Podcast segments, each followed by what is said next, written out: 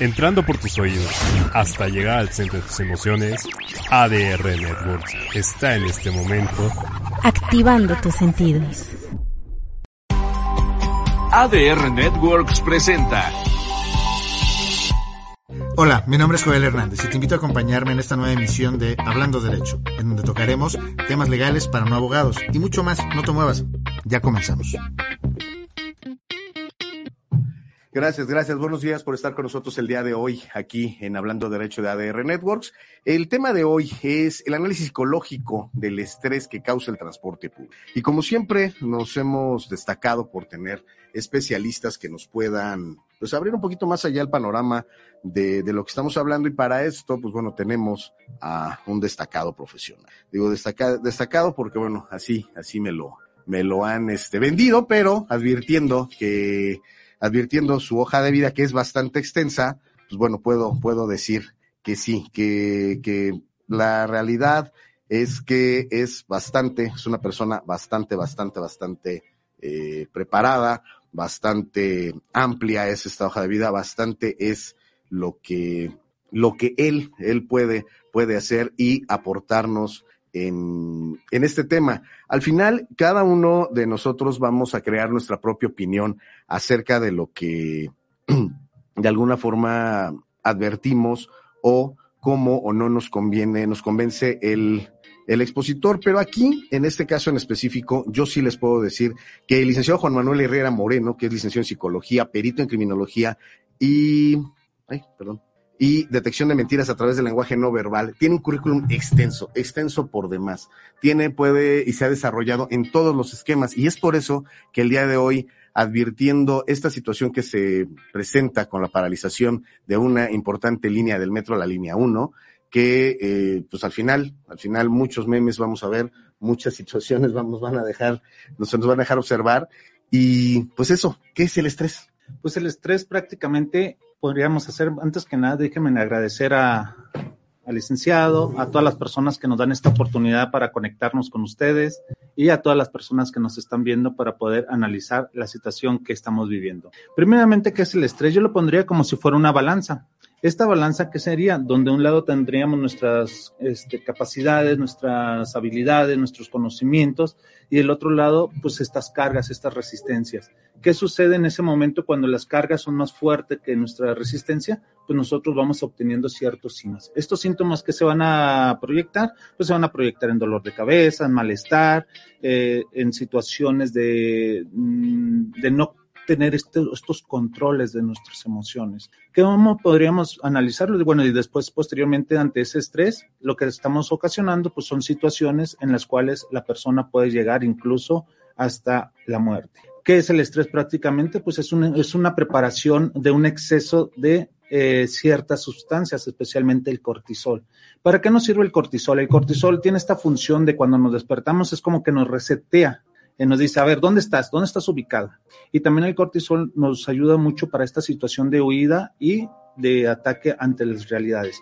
¿Qué sucede, por ejemplo, cuando estamos este, en una situación que nos causa miedo? Pues vamos a huir.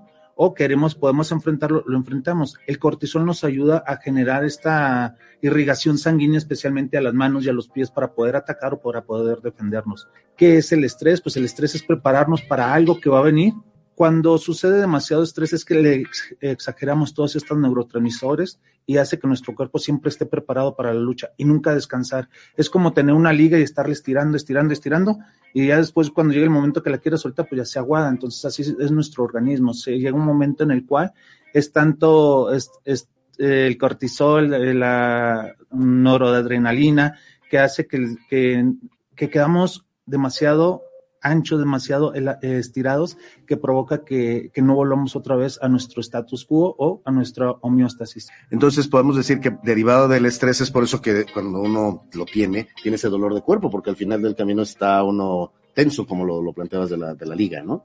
Exacto, es decir, cuando se produce el cortisol, ¿qué produce? Produce, este, no sé si, por ejemplo, cuando llegan a sus casas, llegan con los hombros muy duros. Uh -huh. ¿Por qué? Porque el cortisol también nos ayuda a bajar el dolor, la situación. Entonces, si voy a recibir un golpe, entonces estoy produciendo el cortisol, entonces va a ser como esta concha. No sé si hemos visto personas que están a, que están como encorvadas, que ya están, es, exceso de cortisol, es esta cuestión de, de, de estar este, eh, recibiendo, queriendo recibir esta situación. Ese encorvamiento, ese encorvamiento al cual me haces referencia, ¿Qué, ¿qué, me trae? O sea, fisiológicamente, ¿cuáles van a ser las consecuencias? Nosotros tenemos que ver que el ser humano primeramente tiene funciones, eh, digamos, funciones desde la inteligencia, desde las emociones y desde las percepciones. Cada ser humano cuando se relaciona con una situación, ¿qué va a provocar? Va a provocar de acuerdo a su formación, a sus necesidades, de, de acuerdo también a, a, a esta cultura y, y sobre todo esas creencias, pues hace que tú tengas tu realidad y en base de esa realidad tú vas a captando esa información. Cuando tú captas esa información, que por ejemplo, ahorita lo que estamos viendo, ¿Qué va a pasar con estas personas que van a tener que tomar algún transporte adicional, que va a tener que pagar el transbordo? Este, ¿Qué le va a generar? Pues una percepción en el cual dice, ya me están fregando, ya me están amolando, ya me están eh, este, agotando. ¿Qué va a provocar con esto? Pues va a provocar ciertas conductas y hábitos. Esas conductas y hábitos que se van a generar, por ejemplo, eh, este estrés lo va a querer sacar a través del cigarro, lo va a querer sacar a través de gritar, expulsar, este, agredir, y eso que se va haciendo posteriormente, todo eso se va haciendo una, un desarrollo en nuestro cuerpo. Ese desarrollo en nuestro cuerpo a la larga va a provocar enfermedades y esas enfermedades pueden llegar incluso hasta. Ahora, mi, ahora mi pregunta sería aquí. Eh, hay una frase, ¿no? Que a lo mejor has escuchado, ¿no? No sé qué sabes del amor si no has viajado en otro, ¿no? en, el, en el que viajamos apretaditos, en el que tenemos un calor excesivo. ¿Qué va a suceder ahorita cuando veía yo escenas que en algunos medios de transporte la aglomeración es horrible, horrible? ¿Qué va a suceder a la larga? El trayecto que yo tenía que realizar en una hora, pues lo voy a tener que realizar en dos. Va a venir la lluvia, me vas a modificar mi, mi, mis actividades y lógicamente mi tiempo, mi presión, todo. O sea, todo va, va, va a haber una variación. ¿Cómo, ¿Cómo me afecta eso psicológicamente a mi comida? Primeramente, viendo desde el punto, por ejemplo, el día de hoy anunció el gobierno de la Ciudad de México que iba a meter 584 Mexibus para los cuales este, bajar la tensión ¿Qué va a pasar con eso? Pues prácticamente vas a pagar un peso más porque el transporte, el metro cuesta cinco y el Mexibus te va a costar seis. Si tú lo ves, ay, sí, es que no es nada. Sí, pero ya son 50 pesos al mes. Esos 50 pesos al mes de aquí a, marzo estamos hablando de nueve meses, estamos hablando 450 pesos. ¿Qué va a generar en esa persona? Pues ansiedad, ese miedo. Si por si venimos desde de una etapa ahorita con lo de la pandemia, que todavía no se cierre, donde tuvimos pérdidas, donde tuvimos no solamente pérdidas económicas, pérdidas humanas, este, sino pérdidas también de nuestra situación, de nuestros status quo, de nuestra realidad. Entonces, ya desde ahí nosotros traemos un duelo no cerrado. Y aunado todavía a esto, este, Mm, pues estamos llevando en una situación demasiado estrés que pues prácticamente a qué nos va a llevar todo esto. Todo esto desde el punto laboral, bueno, mm, dentro de mi carrera pues llevo 12 años como gerente de recursos humanos y formando departamentos de recursos humanos, vamos a provocar lo que se conoce como burnout, Ok. que es este quemado. El burnout, que es este quemado, pues fue un, un término este, de Freudberg, el que lo publicó en 1974 Después Mashlas decía que lo retoma y dice que hay tres cuestiones. ¿Qué va a provocar este burnout? Pues agotamiento. ¿Qué va a hacer con ese agotamiento? Sobre todo en las emociones. Fíjate, desde ahí donde está el impacto. Desde el agotamiento de las emociones, después va, viene una despersonalización, porque yo ya no me puedo expresar, yo ya no puedo transmitirlo, y después va a haber una reducción en mi eh, realización como persona. La realización como ser humano, pues se va a ver mermada por esta situación.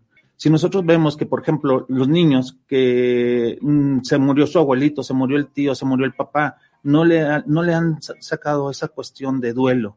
Y luego todavía que los quitaron de sus casas, de las escuelas para llevárselos a sus casas, donde los restringieron, donde los sometieron, pues traemos esta cuestión emocional destruida.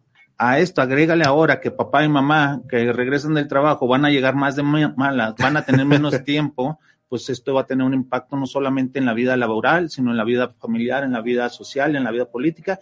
Y si por sí el, el, crimen está desbordado, pues esto va a hacer que se desborde más, de acuerdo a las teorías, por ejemplo, de frustración. Entonces podríamos decir que no solamente va a ser el impacto fisiológico, es el desgaste psicológico que vamos a tener, sino también todo aquel impacto social que nos va a traer como consecuencia. Es decir, podemos llegar hasta un maltrato infantil, a un descuido, a una disfunción familiar en la cual haya divorcios, etc. Mira, si, si vemos que el, eh, que el país, este, México, es el primer productor de pornografía, el primer investigador, de, eh, bueno, de consumo también de pornografía, entre el primero y el segundo, pues estamos viendo que, que esta cuestión de los hijos, de la familia, pues viene más a destruirla, viene más a, destruir esta inocencia, viene más a destruir esta niñez. Y recordemos que la niñez no es el futuro de México, es el México de hoy. Ese es uno de los conceptos también que hay que entender, que lo que se están llevando los hijos actualmente, las situaciones que están viviendo en familia, pues va a representar el, mundo que estamos viviendo.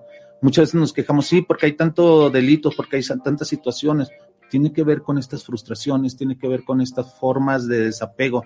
En el año 2019, en Barcelona, se hizo un estudio de la familia en el cual el 96% de los conflictos que tienen los adolescentes a nivel internacional se deben a la falta de comunicación con los padres. ¿Sí? ¿Por qué quiero llegar a esta la falta de comunicación de los padres? Porque ahorita ¿qué va a hacer? Si por sí se, los papás tienen poco tiempo con los hijos, ahora quítale una hora hasta dos horas de traslado, porque la gente se tiene que trasladar del Estado de México a la Ciudad de México, y esto es una de las líneas principales, pues va a tener muchísimo impacto en todas las cuestiones. Ahora, eh, esa comunicación no tiene que ver también con el, la brecha generacional, o sea, hace más extensa esa brecha entre los jóvenes y sus papás al no haber tiempo. Lo que pasa, dos cuestiones. ¿Por qué sucede? Uno, como lo acabas de mencionar, la falta de tiempo.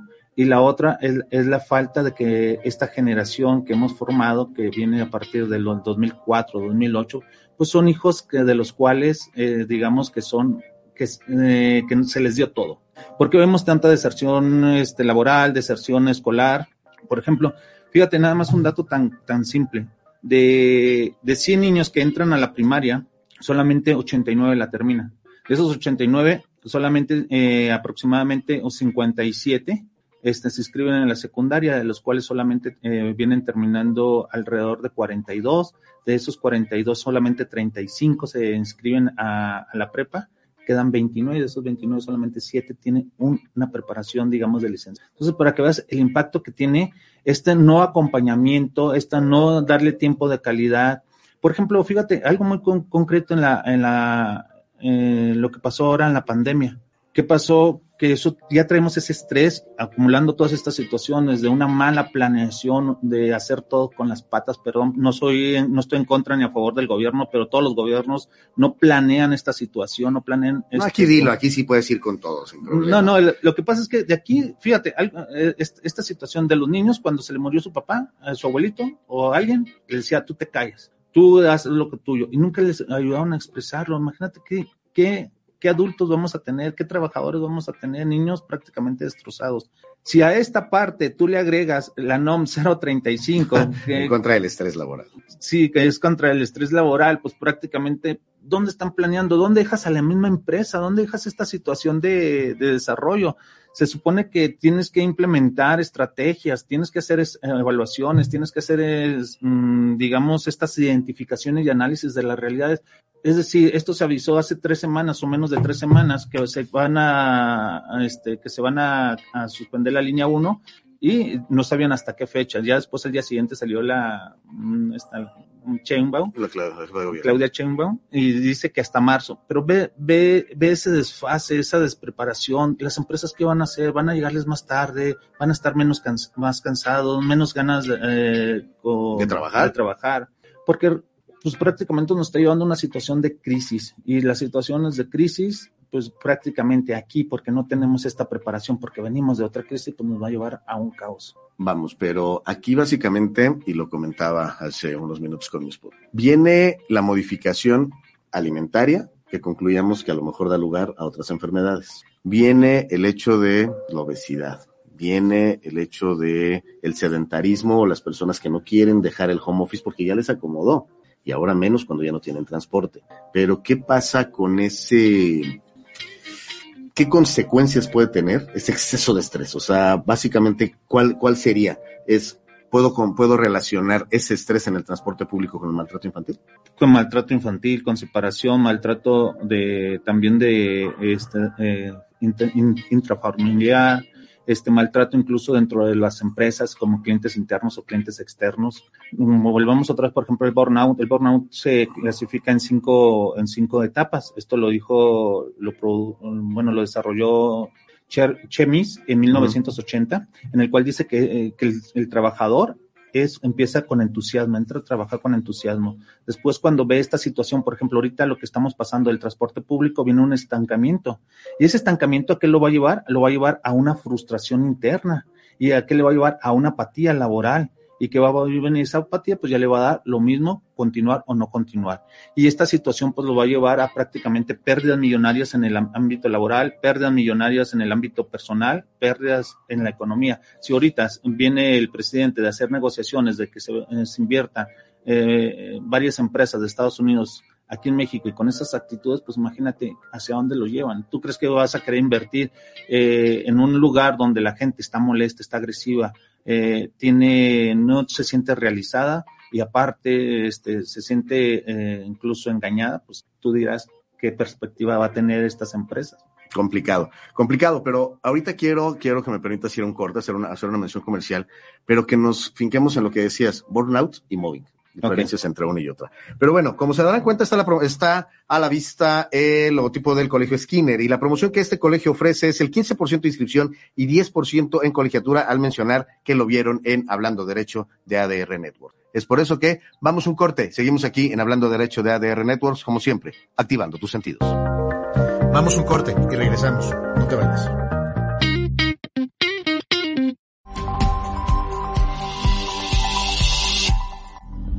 ¿La vida termina con la muerte? ¿Cuál es el propósito de la vida? Mi alma, ¿qué necesita para evolucionar? Te esperamos en nuestro programa Respuestas para el Alma. Mi red, Nidia Jacobi, y tu amigo Yoshi Oshikai, al servicio de las dudas de tu alma para su crecimiento. Los lunes, 6 pm, por ADR Networks.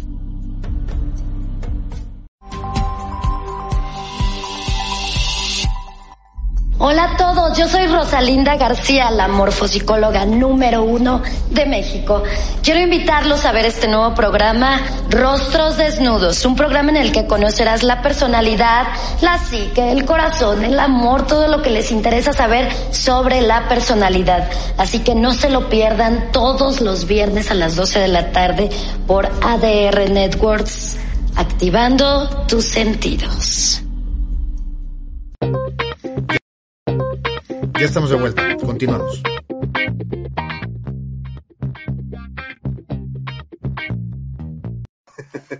Gracias, gracias por continuar con nosotros el día de hoy aquí en Hablando Derecho de ADR Networks. Este, pues sí, como, como lo decíamos, es el análisis psicológico del estrés que causa el, con todo este conflicto de cierres, de líneas, de algo muy grave. Pero por aquí nos habla el especialista del burnout y algo que pues sí se da mucho es el mobbing, ese, ese acoso laboral que puede ser ascendente, vertical, se da y es causado por ese estrés. Fíjate que de las estadísticas que se hacen, el 87% de, la, de los trabajadores en Latinoamérica se dejan de trabajar no por la empresa, sino por el supervisor, jefe o gerente, para okay. que te des cuenta. Este, y, y agrégale ahí todavía otro 17% de una mala relación con el, bueno, es que se dice que desde el 67 más el 17 son entre el 84 y el 87% de estas situaciones que ¿por qué abandona un empleado o un colaborador a la empresa? Entonces estamos hablando desde casi un 90% alrededor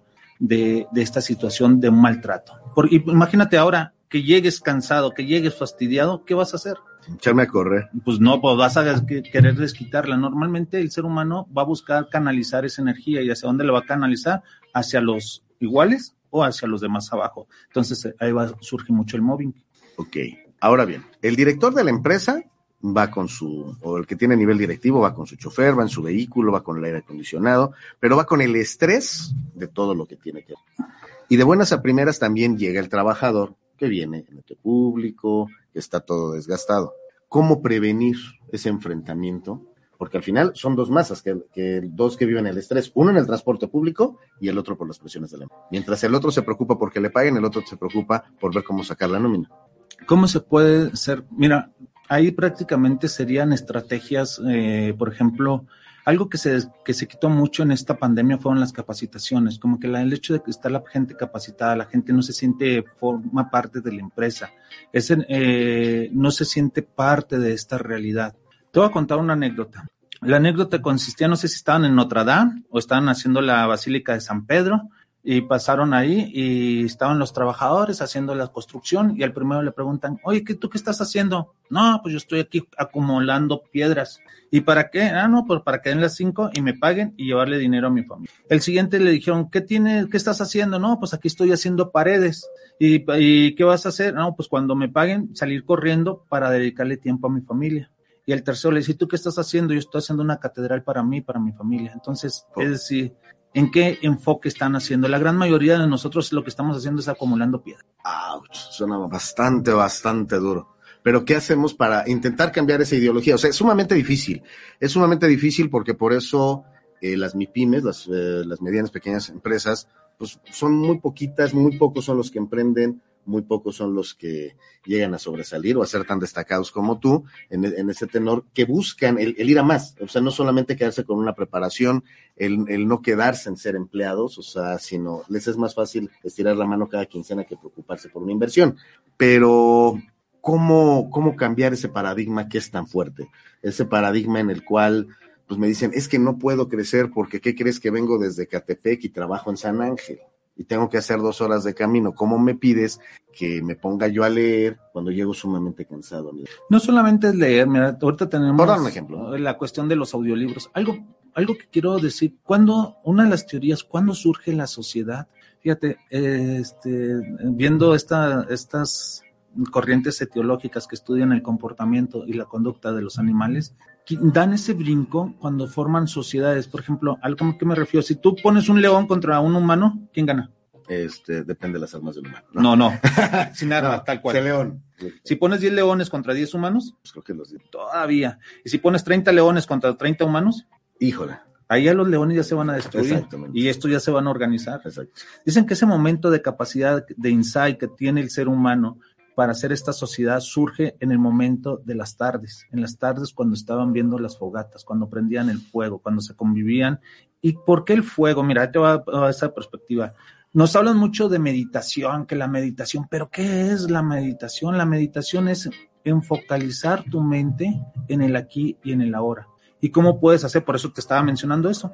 El hecho, por ejemplo, cuando nosotros estamos en una fogata, el hecho de ver una fogata, el ver una vela, hace que tu hemisferio izquierdo empiece, eh, que es el que tiene el control del tiempo, es el que maneja la situación, cuánto tiempo, ya pasó mucho tiempo, poco tiempo, entonces se está regularizando la cuestión del tiempo. ¿Qué es lo que va a hacer esta cuestión? Pues va a tratar de, de, administrar el tiempo. Cuando tú lo enfocalizas en un solo punto, automáticamente te haces consciente de ese momento. Y, ¿y qué va a hacer la, eh, eh, el otro lado, el, este lado derecho? Pues, del hemisferio, pues vas a tratar la imaginación, la creatividad y con eso vas a ubicarte y salir un poquito de esta realidad. ¿Qué recomiendo con esto? Por ejemplo, vienes en el metro, vienes en el transporte público. Yo te recomiendo, por ejemplo, que enfocalices en, en, la cuestión de lo que tienes. Porque si vas a enfocalizar esta mentalidad en lo que estás perdiendo, en lo que te están jodiendo, en lo que te están quitando y en la situación que estás pasando, pues prácticamente te va a llevar a, a, a a autoflagelarte, a autocastigarte, a producir más cortisol, a producir más sustancias que nos van a dañar. ¿Qué va a pasar este, si desde esta perspectiva, si tú empiezas a meditar? Meditar es eso, enfocalizar tu mente en el aquí, en el ahora, en una situación. Que traigas, por ejemplo, los que son católicos, un rosario o cuentas tibetanas, este, si no eres católico, pues tráete algo y ver eh, rezando salmos, ver diciendo gracias, vida, gracias, universo, este, por mis hijos, gracias por esta realidad, gracias por esta situación. Entonces, cuando tú empiezas a enfocalizar eh, en, en, agradecer, primeramente empiezas a cambiar mucho esta realidad. Otro de los aspectos muy importante, ¿Cómo hacer eso? Pues dándole valor, dándole reconocimiento. Una persona que nadie da lo que no tiene y cómo quieren que dé autoestima, que dé este conformamiento, este ponerse la camiseta, pues si no, la, si no se les da estos reconocimientos desde esta perspectiva. Primeramente un reconocimiento humano. Recordemos que nosotros somos psicobiosociales y yo le agregaría espirituales, psicológicos en la cuestión de conductuales, en sentirnos plenos, este, biológico en cuestión de todas estas de neurotransmisores, sociológico en la medida que nosotros nos relacionamos. El otro me va a funcionar para identificar quién soy. En la medida que yo llego al otro, voy a llegar al totalmente otro, que llámale Dios, llámale universo, llámale creación, y en ese contexto, cuando tú estás llegando a varios ámbitos, pues te va a llevar a una mentalidad. Y esa forma de cambiar esa mentalidad, pues vas a cambiar tus emociones. Las emociones vienen del griego emoter, en movimiento, y van a cambiar tus contas. Entonces, ¿qué hay que trabajar? Con pensamientos y con emociones. Ok, entonces me decías que eso preferentemente para regresar a la historia, que sea por las tardes, entonces creo que la gente tendrá que dejar de ver la novela de las cinco y la Rosa de Guadalupe y anexa todo lo que ve por la tarde. Es que eso es meterte, perdón la palabra, es meterte más basura a tu cabecita. Es decir, estos programas que hace, que hacen en las tardes la Rosa de Guadalupe, cada quien su santo, este, luego toda te meten a, hasta Laura y a, y a la otra Rocío Sánchez Azuara, de que te cambian la realidad. ¿Qué hacen con esto? ¿Cuál es el problema esencial del estrés? Es no sacar esas emociones, no sacar esos sentimientos. Y cuando tú no los sacas, se van acumulando y se van transformando en enfermedades. El 86 al 87% de las enfermedades son psicosomáticas. Entonces, si nosotros hiciéramos casos a estos síntomas, a este dolor y expresarlos en emociones, tendríamos otro cambio. Otro de los aspectos importantes, estamos más preocupados si Checo en la siguiente carrera va a correr, si la decepción mexicana ahora que la sub-20 no, no, no, no fue adelante que si la sub eh, de mujeres no va a ir al mundial. Entonces, ¿qué es lo que están haciendo? Nos están cambiando nuestro, nuestra idealización, nuestra perspectiva por idealizaciones de otras personas. Y eso también, si no nos enfocamos en una realización personal, en una realización de autotransformarnos, autoconocernos, pues tampoco vamos a funcionar en lo social, en lo laboral, en lo político, ni en lo... Wow. Wow. Entonces va a haber un equilibrio. ¿Cuáles podrían ser esas enfermedades que podrían denostar si, el 86-87% son psicosomáticas y yo sufro un estrés reiterado porque pues, hasta el mes de marzo voy a estar sujeto a esta situación del transporte público? ¿Qué enfermedades me podría traer consigo? Por ejemplo, una de las principales son migrañas. La migraña es dolor de cabeza, este, problemas de circulación de la sangre, problemas de taquicardias, problemas de acidez estomacal, este, ¿y qué vamos a hacer? Fíjate, fíjate nada más, vamos a producir muchísimas ideas. ¿Y qué vas a hacer? Meterte para o un cigarro. Ya de ahí ya, se deriva todo. O sabes que voy a llegar porque mi trabajo hago más tiempo, voy a llegar a la casa de malas, pues voy a agarrar la botellita, voy a agarrar, no sé, el tonallá, voy a agarrar algo. Algo, ¿por qué? ¿Por qué? Porque no estoy supliendo ese vacío que está generando esta situación. Por eso lo más importante, yo, yo soy también terapeuta y yo siempre a mis pacientes, este, siempre les manejo esto, ubica, trata de expresar tus emociones, trata de sacarlas, escribirlas. Bueno, también soy perito en grafología también, soy perito en psicología, este, perito en detección de mentiras. Vende mole los domingos también. Este. Entonces, estos peritajes que he tomado en, en interjurídica, este, me han llevado mucho a entender qué es el ser humano. Licenciado, esa institución no paga publicidad aquí. No, no es cierto.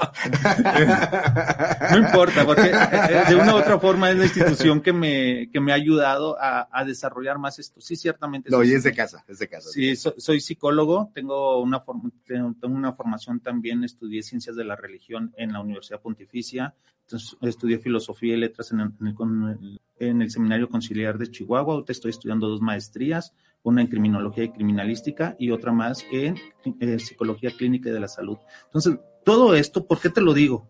Porque es para entender al ser humano. Es decir, queremos entender al ser humano solamente en ciertas esferas. Tienes que entender esas esferas. Debe ser integral. Sí, debes entenderlo desde sus creencias, desde sus conductas, desde su aspecto político, desde su aspecto familiar. ¿también en el aspecto político? Sí, sí, sí, porque ahorita, eh, esto ahorita que están las corcholatas destapando, pues imagínate todo el impacto que le va a estar pegando ahorita a Claudia Sheinbaum aquí en la Ciudad de México y en el Estado de México. Es decir, ahorita que se vienen las elecciones en el próximo año, e, esto de la transportación, tú, tú como usuario que te empieces a desgastar, ¿qué, ¿qué impacto crees que vayas a tener? ¿Tú crees que vayas a tener en cuenta eh, seguir votando por el, partido, bueno, allá ya está otro partido, pero por un partido que, te está haciendo pesada la vida, para no decir más feo. No, dilo, dilo, dilo aquí. Entonces, desde esa, ah. desde esa perspectiva, entonces, este, son pierdes, pierdes votos. Es que esto, este aspecto político, de verdad, mm, el hacer las cosas con las patas, el no prevenir, el, poner gente que te acomode, el poner a los cargos gente que te, que son tus amiguitis y no poner personas que tengan esta experiencia, este expertise, estos conocimientos, pues tienen estos, estos impactos. Me llama mucho la atención lo que acabas de decir, que en el entorno político, en atención a que las elecciones en el Estado de México son con anterioridad a las elecciones federales.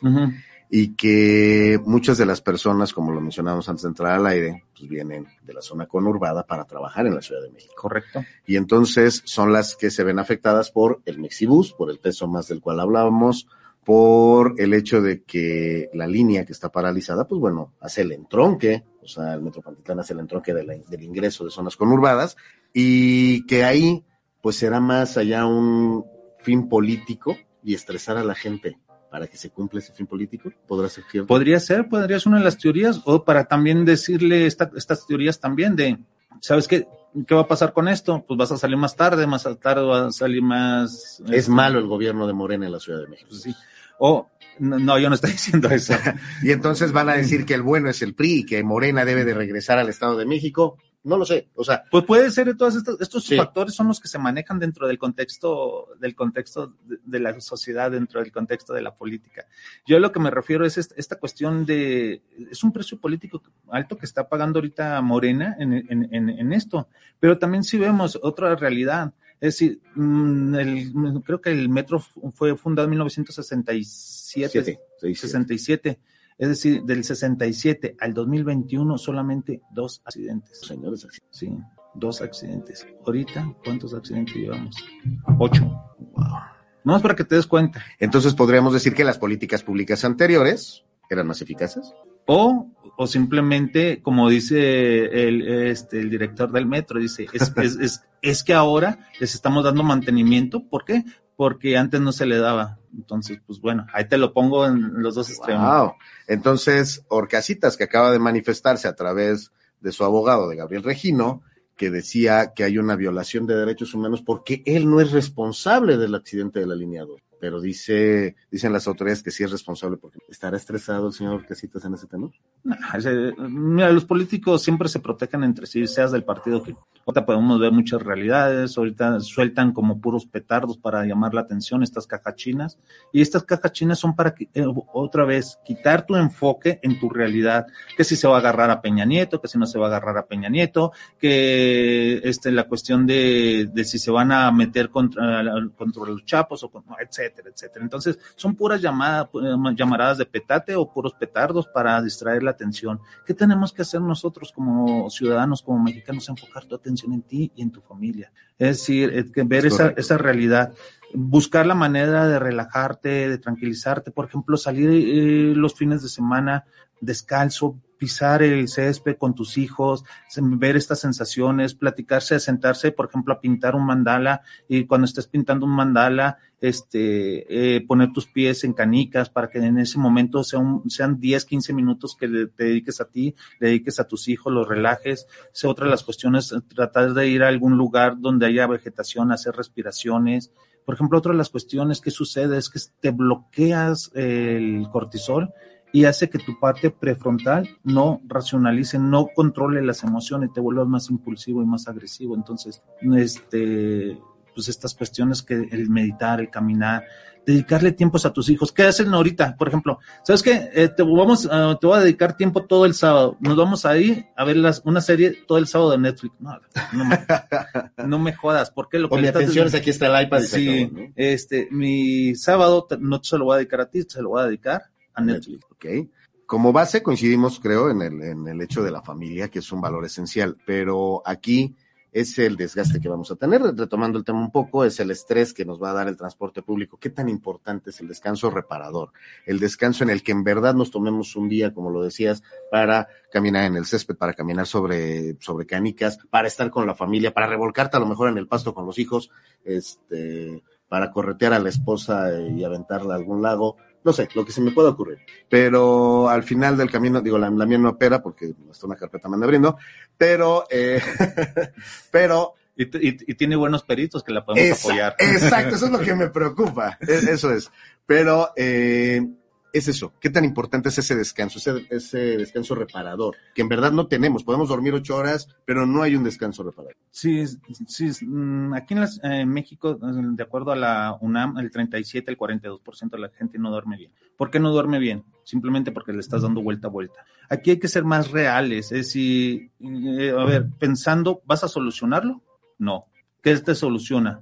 ¿Ocuparte o preocuparte? Ah, pues ocuparte. Entonces, sabes que si, si te despertas a las 3 de la mañana, ocúpate en, no sé, hacer algo para tus hijos, en, ya deja de estar pensando, porque pensando no lo vas a solucionar. Otro de los aspectos importantes que lo escribas dentro de las terapias que doy dentro de la grafología, el escribir, ¿por qué? Porque el escribir lo proyectas y tú lo visualizas y puedes obtener esa información y esa identificación de tus emociones que estás pasando.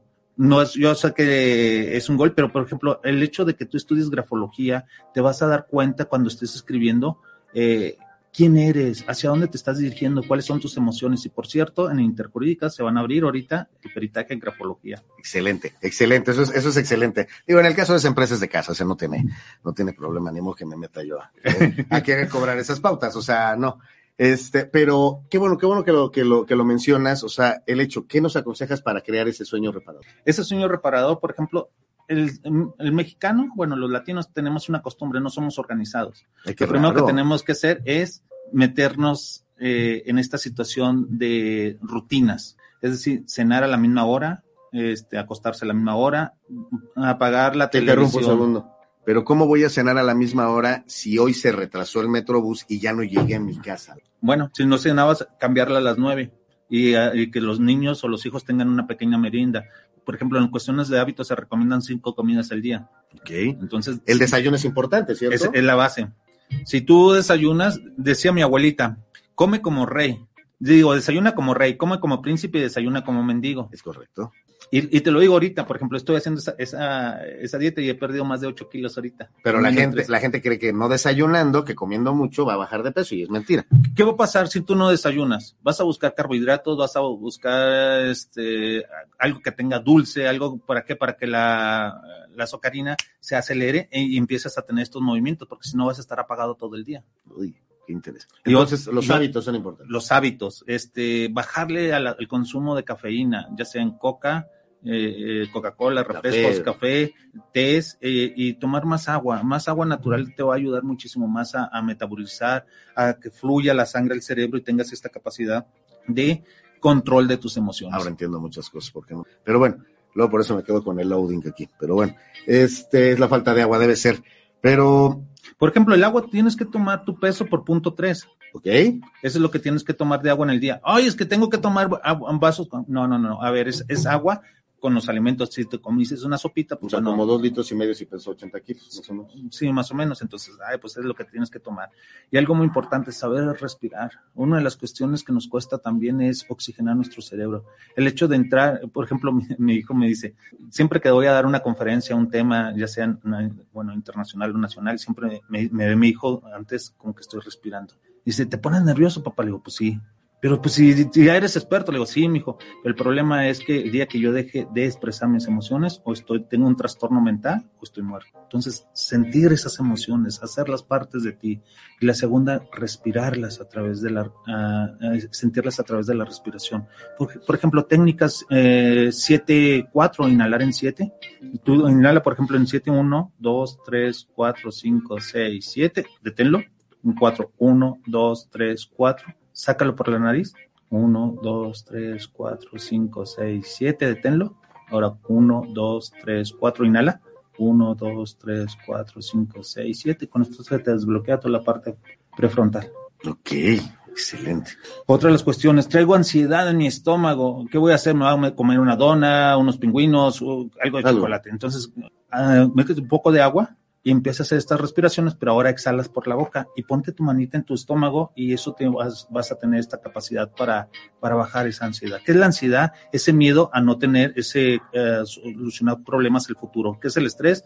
Estas cargas excesivas que tengo de trabajo y que es la depresión, cuestiones del pasado que nos, nos ha oído cerrar.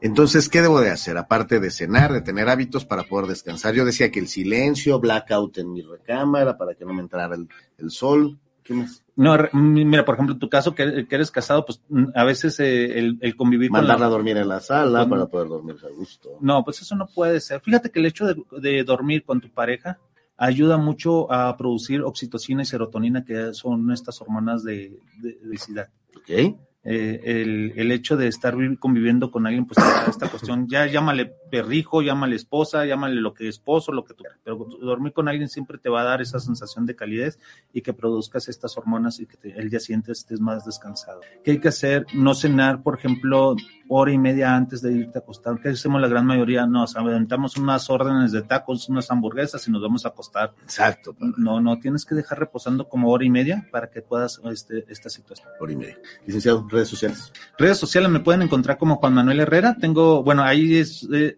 ese es mi personal de Facebook. Eh, tengo otra, este, la expresión de las emociones, que eso es un poquito más de cuestión de psicológica.